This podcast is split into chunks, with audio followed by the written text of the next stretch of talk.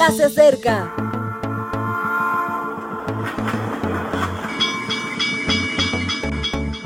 Partimos ya.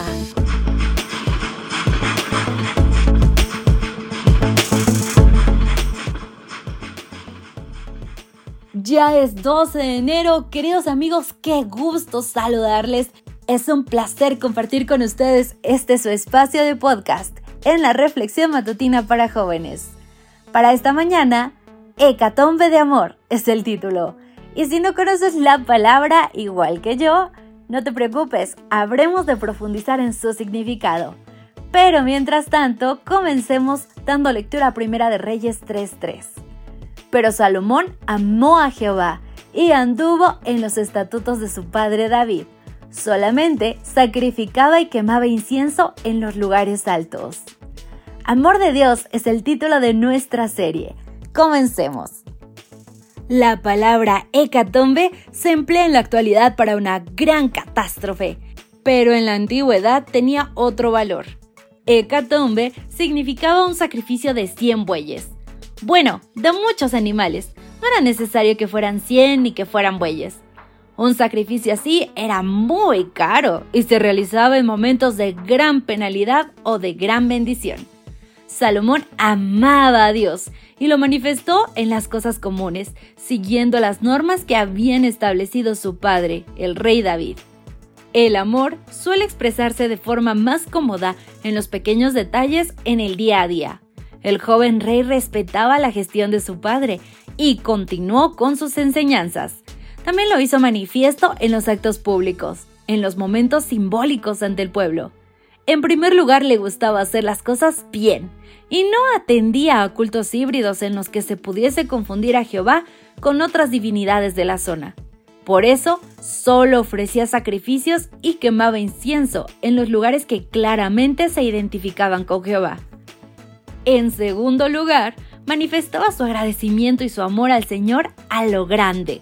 No le importaba lo que costase si era para Jehová.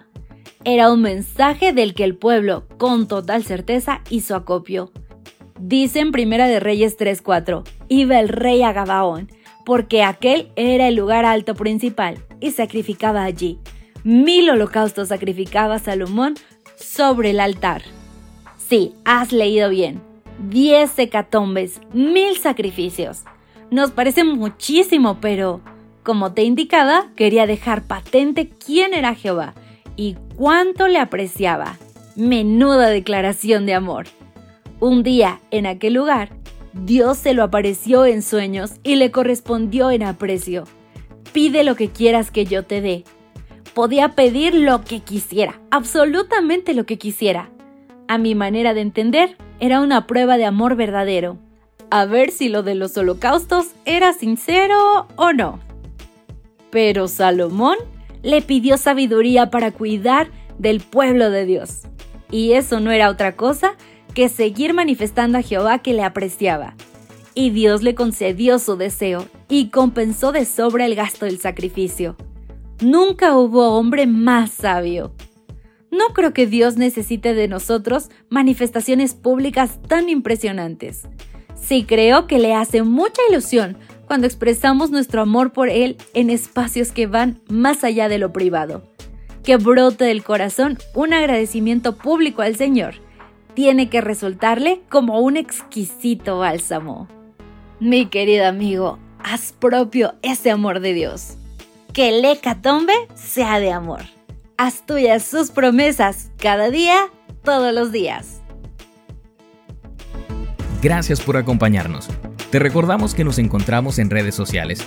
Estamos en Facebook, Twitter e Instagram como Ministerio Evangelike. También puedes visitar nuestro sitio web www.evangelike.com. Te esperamos mañana.